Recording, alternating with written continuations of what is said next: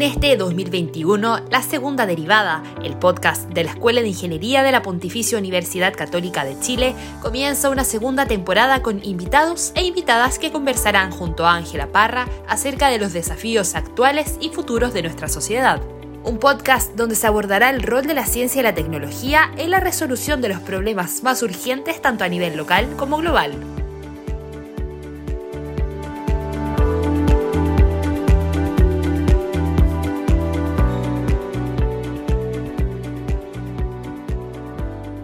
Algunos años, la educación online viene tomando cada vez mayor fuerza, fenómeno que se aceleró con la pandemia y que nos ha permitido avanzar rápidamente en metodologías y tecnologías.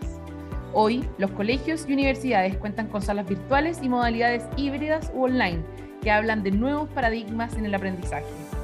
¿Cómo hacemos frente a los nuevos desafíos que impone la educación online y cómo podemos aprovechar al máximo su potencial? Sean todos y todas muy bienvenidos y bienvenidas a un nuevo capítulo de la segunda derivada del podcast de la Escuela de Ingeniería UC. Hoy eh, tenemos dos invitados expertos en educación e ingeniería que hace tiempo que los queríamos traer, así que un capítulo muy emocionante para mí y sobre todo para el equipo que hace este podcast. Eh, el primer invitado es el profesor Miguel Nussbaum, él es ingeniero civil industrial de nuestra universidad eh, doctor también y profesor titular del Departamento de Ciencia de la Computación de nuestra escuela. Es reconocido nacional e internacionalmente por sus contribuciones en el campo de las ciencias del aprendizaje. Y también está con nosotros Isabel Gilliger, ella es ingeniera civil de biotecnología también de nuestra universidad, doctora en ciencias de la ingeniería de la UC, subdirectora actualmente de medición y evaluación y calidad en la Escuela de Ingeniería eh, área donde ha impulsado nuevas estrategias en el desarrollo de la educación en la ingeniería. Isabel, profesor Miguel, ¿cómo están? Muy bienvenidos. Muchas gracias, Ángela, por la invitación. Un honor estar acá. Comparto el honor con Miguel. Muchas gracias. Muchas gracias a ustedes. Bueno, este es un capítulo eh, muy entretenido. Nosotros habíamos hablado un poquito de educación el año pasado con la profesora Susana Claro, pero nos habíamos concentrado específicamente en la educación escolar, que en ese tiempo estaba teniendo varios problemas porque era el inicio de la pandemia. Hoy en día, hoy día en, este podcast, queremos hablar em, brevemente, ¿cierto? Porque este es un tema gigantesco del cual ustedes han investigado muchísimo, sobre lo que decíamos antes en la editorial, sobre este cambio de paradigma de la educación, justamente post pandemia. Quiero preguntarle a ustedes, solo para introducir el tema, ¿cuáles creen que son las claves de este, de este cambio paradigma educacional? Isabel, parte tú, por favor. Perfecto. Em, por una parte, eh, lo que ha pasado con la, la, pandemia ha demostrado la resiliencia de los docentes y los estudiantes por darle continuidad a los estudios. Eh, esto se vio manifestado a través de una muy potente transformación digital. Tú lo mencionabas, Ángela, en relación a la incorporación de metodología de aprendizaje a distancia, educación en línea. Ahora, si bien hubo una transformación digital importante y hubo resiliencia de distintos actores, sí demostró también el rezago en relación a la incorporación de la tecnología eh, en contraste con los avances que han habido a la fecha. O sea, mucho de lo que se potenció, como por ejemplo la adopción de sistemas de gestión del aprendizaje, como por ejemplo Canvas o Google Classroom, o el uso de estrategias como video educativo, son tecnologías que habían surgido en los 2000 y que todavía no habían sido del todo adoptadas en instituciones en distintas regiones, ya sea por brechas tecnológicas u otros. Entonces, en ese sentido, por una parte, hay una demostración importante de la resiliencia que tienen los actores y la misión o el compromiso por darle continuidad a los estudios, pero también en brecha respecto a eh, la incorporación de avances en la tecnología que podrían conllevar a reducir eh, rezagos en materia de calidad o de cobertura. Me gustaría complementar lo que dice Isabel. Eh, yo diría más que cambio paradigma, lo que ha ocurrido es una teleportación de los alumnos y de los profesores pero hacia lo mismo. La tecnología ha sido un habilitador de que esto pueda continuar, como dijo muy bien Isabel, pero yo no sé si es un cambio de paradigma. No sé hasta qué punto, y más bien yo diría de lo que yo he visto, eh, yo soy editor de Computers Education y ha llegado cualquier cantidad de artículos sobre COVID y me atrevería a decir que lo que se hizo es más de lo mismo, pero simplemente a través de la teleportación. Y no veo realmente una transformación de las prácticas. Y lo que yo me estoy convenciendo cada vez más, que la transformación de las prácticas requiere un cambio cultural. Y ese cambio cultural no es trivial de realmente obtener. Sabemos todo lo que se puede hacer, sabemos que funciona, sabemos a dónde queremos llegar, pero mientras no produzcamos un cambio cultural, este cambio paradigma que tú mencionabas no lo veo tan cercano. Importante lo que dice el profesor, em, junto con lo que mencionaba Isa, porque si una pandemia, una crisis como la que estamos viviendo, no genera tan rápido ese cambio cultural para finalmente hacer el cambio de paradigma, entonces, ¿qué puede ser? Y, yo, yo sé que, que, de alguna forma esto es algo que ustedes han estado estudiando y sobre todo desde el acompañamiento de las tecnologías. Entonces, creo que es, muy importante entender cómo logramos ese cambio de paradigma de la educación, porque la educación hasta ahora se viene enseñando al igual como se enseñaba hace muchísimos años. Yo creo que en eso estamos de acuerdo, no sé que ustedes estén en desacuerdo conmigo. Entonces, ¿Cómo, ¿Cómo cambiamos ese paradigma de la educación, además del cambio cultural, cómo lo intencionamos y cómo las tecnologías intervienen en esto? Porque creo que la relación no es tan directa. ¿Quieres partir tú, Isabel, por favor? Bueno, gracias, Miguel. Bueno, yo creo que el aporte de la tecnología, lo que se ha visto hasta ahora, pueden haber varios ejemplos, pero ejemplos que se me vienen a la mente son, por una parte, proveer información que contribuya a mejorar el diseño instruccional.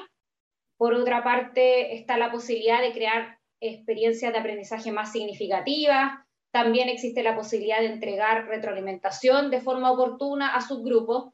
Por ejemplo, para dar un caso, eh, en el caso de mi docencia, yo he incorporado una herramienta que se llama NIRPOD, pero solo para dar un ejemplo, que permite hacer presentación interactiva. Entonces, el mismo hecho de que me permita incorporar actividades durante una, una presentación, de alguna manera influye en la calidad de la docencia que puedo ofrecer, porque me, me, permite hacer chequeos de comprensión, eso a su vez eh, durante la clase, eso me permite ajustar eh, futuras clases, o influye en mi diseño instruccional y por otro lado me permite proveer retroalimentación.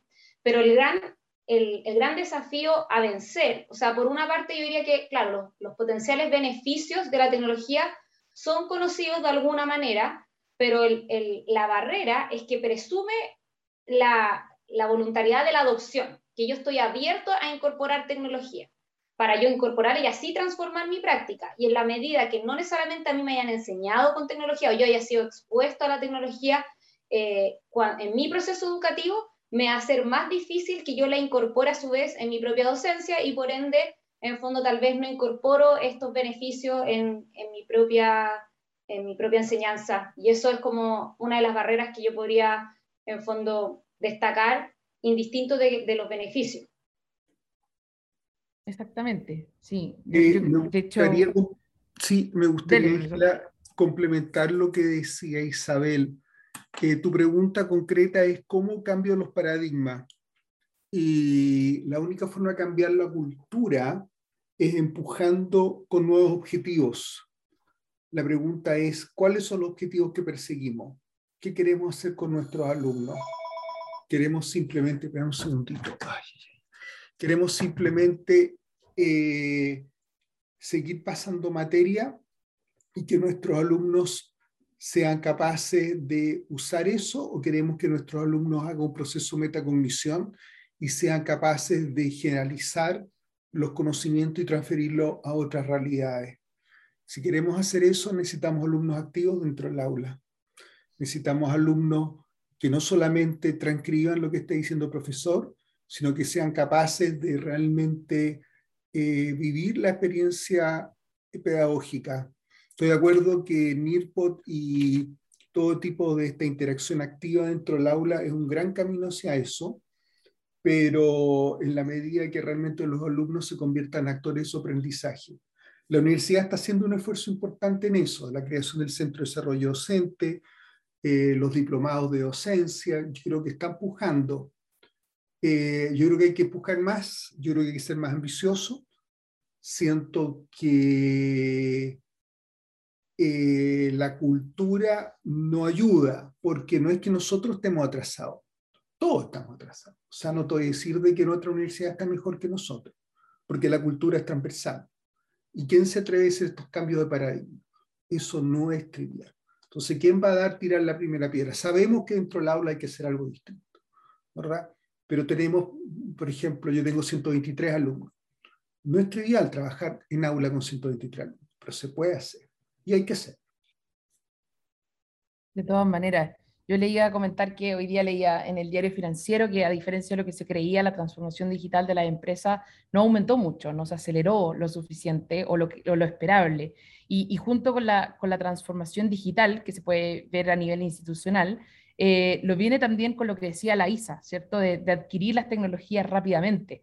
Y eso es justamente lo que se ve en la educación superior, quizás va un peldaño más arriba eh, por el nivel de, de, ingresos, de infraestructura, etcétera, pero la educación escolar y preescolar en nuestro país se ve aún más lejano. Eh, y creo que, creo que esas cosas son todavía muy, muy preocupantes.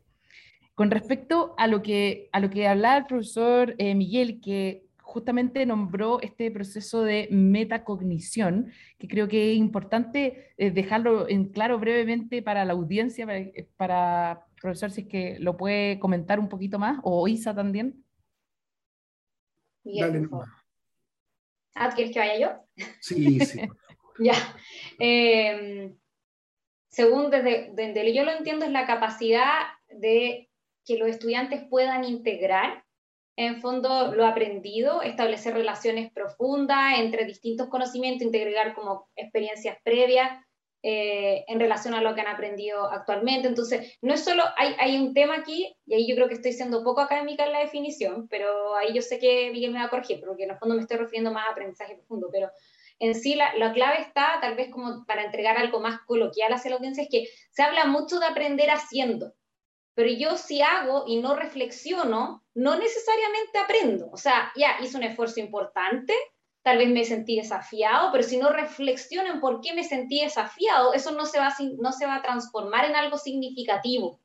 Entonces, es ahí lo importante de ir haciendo conexiones en el proceso educativo de manera que las personas en el fondo no solo sea el hecho de vivir, experimentar cosas, realizar, hacer proyectos, sino que en el fondo ir pudiendo conectar y de alguna manera ir como haciendo más profundo qué es lo que realmente la nueva habilidad o conocimientos que estoy adquiriendo y cómo soy capaz de confiar en esos conocimientos y habilidades. Eh, totalmente de acuerdo. Eh, me gustaría agregar un detalle nomás, que es el tema de la creatividad e innovación. En este proceso de reflexión, lo importante es que yo tenga conciencia de que lo que estoy aprendiendo no solamente es válido en un contexto, sino que lo puedo transferir en otros dominios. Y cuando lo transfiero a otros dominios, tengo que entender de qué manera esa transferencia puedo realmente hacerla propia a mis usuarios finales. Porque si yo simplemente hago algo que es muy abstracto o muy lejano a lo que los usuarios o los, las personas a las cuales esto está realmente pensado eh, puedan hacer lo propio, no lo van a hacer. O sea, la distancia entre lo que yo haga lo que los usuarios pueden hacer, tengo que considerarlo en ese proceso de transferencia, esa reflexión tiene que considerar no solamente la teoría, sino también la realidad en la cual yo estoy aplicando esa teoría. Una bonita definición del, aprendizaje. Y eh, hemos hablado todo este tiempo de paradigma del cambio educacional, del cambio cultural, y ahora quiero llevarlo específicamente a lo, lo que ustedes también son muy expertos, que es la educación en ingeniería, cómo enseñamos ingeniería, que es un tema que no hemos tratado anteriormente en, los podcasts. Siempre en este podcast se habla, mucho de cómo la ingeniería impacta Chile, impacta el mundo a través de la tecnología, la innovación, la transferencia, etc. Pero no hemos hablado cómo se enseña ingeniería y del aprendizaje de la ingeniería. Eh, y creo que es un tema muy interesante y yo sé que ustedes pueden conversar mucho más de eso, pero solo para intencionar esta conversación, eh, les quería preguntar cuáles son estas tendencias que se están dando en educación e ingeniería y por qué es tan importante hablar de este tema, por qué hablamos de la educación en ingeniería específicamente en nuestra, en nuestra disciplina. Ahí, tomándome la palabra, claro, la educación en ingeniería se vuelve una disciplina en sí misma por distintas razones, pero yo diría que dentro del espectro de estas razones, una es claro, el interés de los, de los países o incluso ya de carácter global de, formar a mejores, mejores ingenieros e ingenieras desde el punto de vista de cómo pueden agregar valor eh, en la industria, en, en relación a eh, la productividad, la innovación, el emprendimiento. Y luego desde el otro lado del espectro también es como el, democratizar la educación en ingeniería y ciencias, no solo pensando en las futuras ingenieras e ingenieros, sino más bien pensando en una participación ciudadana más activa, que tiene conocimientos de ciencia, que eh, hoy por hoy también esto se ha vivido muy fuerte con la pandemia, todo lo que ha significado los avances en ciencia en corto tiempo, eh, el poder eh, transmitir confianza desde el punto de vista del proceso de vacunación, es clave contar con, ciudadanos que están más informados en relación a la aplicación de ciencia y esto, eso está muy relacionado con la educación en ingeniería. Y, las tendencias que se han visto en donde la escuela ha, ha realizado importante esfuerzo ha sido diversificar, por ejemplo, las vías de admisión de manera de atraer un estudiantado eh, más diverso, como ha sido el esfuerzo de talento e inclusión, de la iniciativa Mujeres, de NACE. Eh, eso también es una tendencia global. Por otro lado, también la incorporación de la interdisciplina a través de programas de educación e ingeniería, este currículum flexible de pregrado, donde hay majors y minors que se pueden combinar, hace que de alguna manera nuestras estudiantes nuestros estudiantes estén más preparados para resolver problemas complejos y que de alguna manera también tengan más movilidad en sus posibles trayectorias profesionales o académicas y, y, eso han sido esfuerzos importantes y son tendencias. Yo creo que también hay una inquietud, y ahí lo mencionaba Miguel, algo que es muy característico de las carreras de ingeniería son cursos masivos, cursos en donde hay mucha eh, enseñanza de conocimiento científico y matemático, que ha sido un desafío y yo creo que sigue siéndolo el, el cómo hacer experiencias de aprendizaje más significativas, tanto a nivel individual como colectivo, cómo hacer cosas, eh, en fondo, a, que los, los docentes atrevan hacer eh, experiencias más activas, indistinto de la masividad, de la cantidad de estudiantes por sala, y poder hacer como relaciones más cercanas entre estudiantado y, cuerpo docente. Yo quisiera complementar con dos ideas. Uno es vivir la ingeniería. O sea, tú no vienes acá solamente a aprender fórmulas y, y aplicar esas fórmulas. Lo que tienes que entender es que esa ingeniería tiene un lugar en la sociedad y que lo que tú estás haciendo es algo que lo vas a tener que aplicar en forma transparente a la sociedad. O sea, el ingeniero no tiene que ser un bicho raro, es simplemente un ciudadano que es capaz de transformar su entorno ocupando los conocimientos de ingeniería. Y lo segundo es la tecnología como una herramienta natural de la ingeniería. O sea, eh, hoy en día no se trata de que vamos al laboratorio para ver cómo funciona esto, sino el laboratorio es simplemente el medio en el cual yo comprendo y hago patente la ingeniería. O sea que hoy día tenemos herramientas que son tremendamente poderosas, todos los simuladores, todas las aplicaciones que existen en el computador y que las puede aplicar desde el teléfono y que son mucho más accesibles que antes, con todo tipo de sensores que simplemente lo metí por la puerta USB con lo cual tú realmente puedes vivir la ingeniería y entender el fenómeno físico que tú estás transformando entre la sociedad. Qué bonita la definición de, ingeniería, profesor Miguel. Realmente una, una, muy, bonita, una muy bonita forma de decir eh, y de de resumir un poco lo que hablamos en los podcasts cada vez que intentamos explicarle a la gente que independiente que este sea el tema de educación en ingeniería, creo que, que toca todos los puntos de la sociedad. Volviendo un poco a lo que estaban mencionando antes, y, y, solo porque, como siempre en el podcast, nos queda poco tiempo, porque hacemos capítulos breves sobre estos temas y quienes estén más interesados pueden buscar también a Isabel Giriga y al profesor Miguel Nussbaum, porque tienen bastantes publicaciones al respecto. Hay un, una forma de aprendizaje o de hacer cursos hoy en día y que sobre todo tiene la universidad, pero también está en, en el internacionalmente muy avanzado, que son los cursos masivos o, y bien democratizados, como por ejemplo los MOOC. Eh, ¿Cómo dentro de estos cursos, que son de gran alcance, se puede de alguna manera eh, desarrollar el pensamiento crítico, la creatividad y el aprendizaje, pensando que yo no tengo un contacto directo con mi profesor, sino que estoy viendo más bien video y me van monitoreando lo que voy aprendiendo. Ahí tal vez me gustaría aprovechar la pregunta como para ampliarla un poco más, es que en ese sentido yo diría que hay una tendencia hoy a como a derribar los muros, por así decirlo. Uno piensa hoy que ya, así como Miguel mencionaba el tema de, de tele, como de teletransportarse, por así decirlo, o de hacer esta telepresencia a través de las clases, ya sea remota, eh, también eh, en sí los muros de la escuela o de la universidad, de la educación formal como tal, eh, se van ampliando porque las personas cada vez más necesitan desarrollar habilidades continuamente. Entonces, yo diría que los cursos más abiertos en línea, indistintos de el valor que pueden tener para desarrollar las competencias que tú mencionabas, como pensamiento crítico y creatividad, también tienen el foco de desarrollar la habilidad de aprendizaje a lo largo de la vida, dado que le ofrecen la oportunidad a las personas de, buscar eh, ya sea eh, contenido, experiencia, actividad de enseñanza-aprendizaje de forma autónoma y poder abordarlos de forma autodirigida y de alguna manera darle un significado en relación a lo que estén experimentando en ese momento, a las necesidades, si están en el ámbito laboral, si están buscando oportunidades laborales o si es que tienen solo la inquietud por aprender algo. Entonces, en ese sentido, yo diría que son una oportunidad de acercar la universidad a la sociedad, dado que son uno de los grandes los productores de cursos abierto en línea, son, independiente que no son las únicas, y en el fondo desarrollar esta inquietud por aprender de forma continua, indistinto de la etapa de la vida en la que uno se encuentra. Eh, yo quiero volver a algo que te dijiste que a mí me preocupa. Tú dijiste que los MOOC son democratizadores. Mm, yo tengo mis serias dudas que sean democratizadores, porque tengo una experiencia propia de un MOOC que tiene más de 70.000 personas inscritas y lo han terminado del orden de 4.000 personas. Entonces, ¿hasta qué punto realmente esas 70.000 personas fueron capaces de quedarse con lo que había dentro?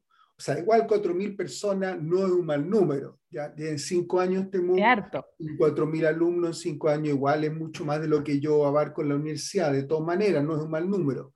Pero no es 70.000, ¿correcto? Eh, y yo diría que aquí hay dos barreras dos barreras que no son triviales. La primera es la preparación eh, explícita o implícita del lenguaje necesario para poder realmente abordar ese instrumento sea desde la barrera digital, o sea, poder realmente ser un usuario adecuado para poder realmente aprovechar bien ese MOOC, simplemente diciendo jugar con el computador y, y realmente ir para adelante, para atrás, contestar las preguntas y todo eso. O sea, hay un lenguaje digital ahí bastante básico para nosotros, pero no necesariamente básico para las personas que quieren tener ese, esa preparación. Y después está el lenguaje tecnológico, ¿no es verdad? O sea, hasta qué punto nosotros somos capaces de llegar realmente a nuestro público y transferirle el conocimiento. O sea, tenemos, realmente construimos un puente plata con nuestros, ah, con nuestros alumnos que están ahí a la distancia y somos capaces realmente llegar a ellos adecuadamente. No es trivial porque nosotros no sabemos quiénes están al otro lado pero sí tenemos que ser capaces de pensar quién puede realmente estar viendo eso y que le llegue en forma efectiva el mensaje que le queremos entregar. Eso respecto a los lenguajes. Y segundo, hay un tema muy estudiado en los MOOC, que es la autorregulación, que es la capacidad de mirarme a mí mismo y decir, ¿qué debiera hacer yo ahora? ¿Soy yo capaz de seguir con esto? ¿Qué debiera realizar? Porque no hay un profesor, no hay un tutor, no hay nadie al otro lado realmente que le está diciendo, sigue, sigue, sigue, sé persistente. Entonces, ¿cómo puedo yo, yo desde profesor energizar a la persona para que esa persona se crea el cuento y pueda mantenerse persistentemente hasta que cumpla su objetivo y que ese objetivo sea lo suficientemente atractivo para que realmente logre la capacidad de transferir ese conocimiento a nuestros alumnos.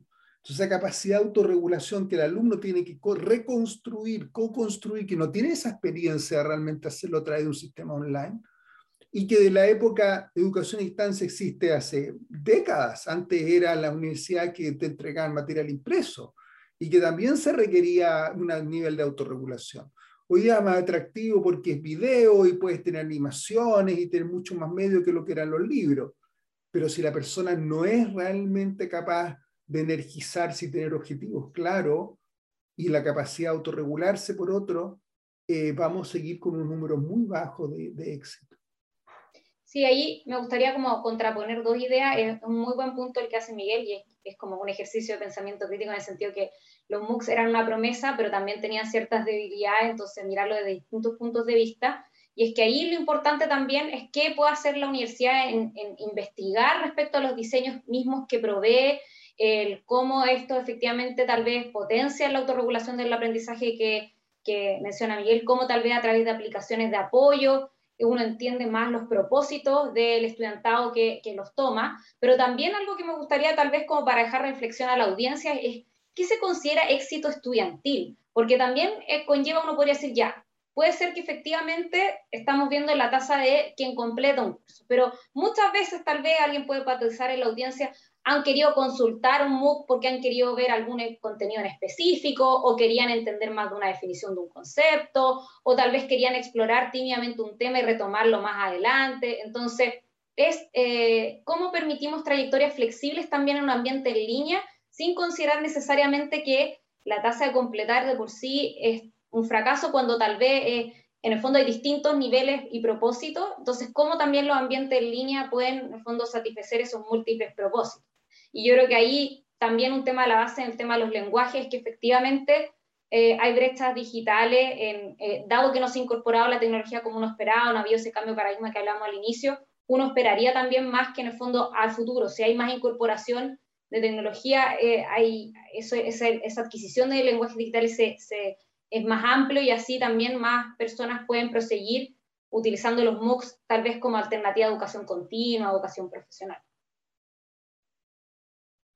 Muy interesante lo que mencionaban y solo para finalizar, yo sé que Isa mencionó algo sobre justamente la investigación de las universidades, específicamente en el caso de esta educación en línea, pero me gustaría también, ya para ir cerrando, que ambos pudieran eh, dejar planteados algunos desafíos, interrogantes que quedan, sobre todo desde el punto de vista de la investigación, educación en ingeniería eh, de aquí en adelante y qué deberían hacer eh, los ingenieros e ingenieras para poder eh, mejorar todo un poco el mix de lo que hemos hablado, pero ya desde el punto de vista de los desafíos del futuro. Isa, por favor. Bien, yo creo que al día de hoy algo que ha pasado con, eh, el grado de digitalización que ha habido es que ha cambiado la relación en relación al tiempo y al espacio, por ende también había una valorización de lo que es síncrono, o sea, de coincidir docente y estudiante en un mismo ambiente, indistinto si es en línea o presencial. Entonces, efectivamente, todo trabajo futuro que conlleve a que esas experiencias síncronas sean más significativas y que tal vez la transferencia de información o, el estudio autónomo sea potenciado a través de otros medios. Entonces, en el enriquecimiento de lo, de síncrono, claro, hoy por hoy, por ejemplo, en cursos como eh, investigación, innovación y emprendimiento se está abordando eh, esto de la incorporación del 5G, hay múltiples oportunidades pensando en la incorporación de tecnología para ya sea realidad aumentada, realidad virtual, que conlleve a experiencias de aprendizaje más significativas, a ir a lugares en que no se ha ido, a tal vez experimentar laboratorio y no correr riesgos previamente a través de simulaciones. Entonces ahí hay harto por hacer y también cómo aprovechar los datos que se generan a través de las interacciones del estudiantado en esta experiencia para entender de mejor manera su aprendizaje y ir retroalimentando oportunamente ya sea a los mismos estudiantes como también el diseño instruccional como tal. Esas son cosas que yo creo que son algunas de las líneas que hay que trabajar. Fantástico. Eh, estando completamente de acuerdo eh, con Isabel respecto a un alumno activo y las posibilidades que nos brinda la tecnología, eh, para mí el desafío más arriba es cuáles son los objetivos que queremos pensar. Todavía eh, yo ya tengo más de 65 años, llevo casi 40 años en la universidad y yo diría, eh, sí, la universidad ha cambiado, evidentemente cuando yo entré el 74 a la Escuela de Ingeniería La Católica, eh, las clases eran muy pasivas, muy, muy pasivas, hoy día tenemos clases más activas, pero yo diría, los objetivos de la clase no han cambiado tanto y los objetivos de los planes educacionales tampoco han cambiado tanto el mundo ha cambiado tremendamente. El desafío es replantearse realmente qué significa la enseñanza en ingeniería. Y en ese sentido, nuestro decano, Juan Carlos Layera yo creo que hizo un cambio fundamental al definir majors y minors y a muchísima flexibilidad a nuestros alumnos. O sea, eso ya es un salto paradigmático tremendo a nivel nacional. O sea, lo que se hizo en la escuela yo creo que realmente es de un liderazgo increíble. Pero yo creo que hay que dar un segundo paso. Y ese lo que hizo Juan Carlos es un liderazgo en el punto de vista macro, lo que hay que hacer ahora a nivel de micro. ¿Cuál es la transformación pedagógica de las clases?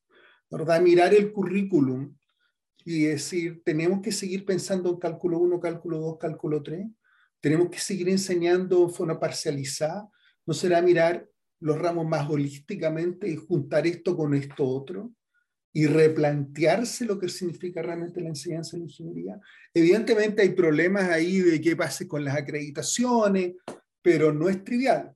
Pero yo diría que tenemos que dejar de pensar en la enseñanza en la ingeniería como se hizo desde la Segunda Guerra Mundial.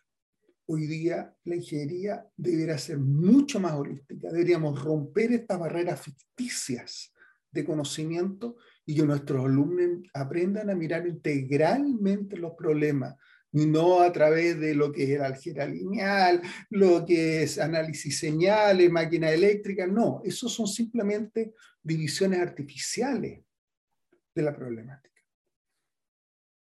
Una conversación muy virtuosa junto al profesor Miguel Nussbaum y Isabel Hillier, ambos ingenieros UC y muy comprometidos también con, con, nuestra escuela. Muchísimas gracias por estar hoy día aquí. Creo que quedaron varios temas en el tintero que sí o sí darían para muchos capítulos de podcast, pero bueno, como decía antes, esa es la idea, implantar un poco las ganas de seguir averiguando e investigando sobre estos temas.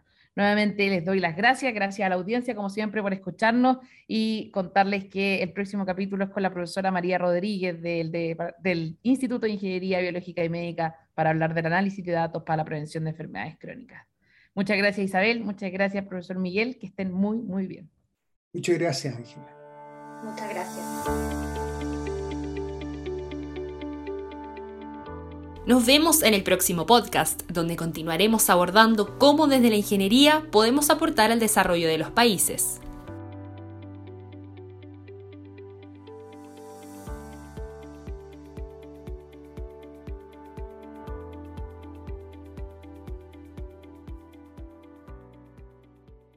Las opiniones vertidas en este podcast son de exclusiva responsabilidad de quienes las emiten y no de este canal.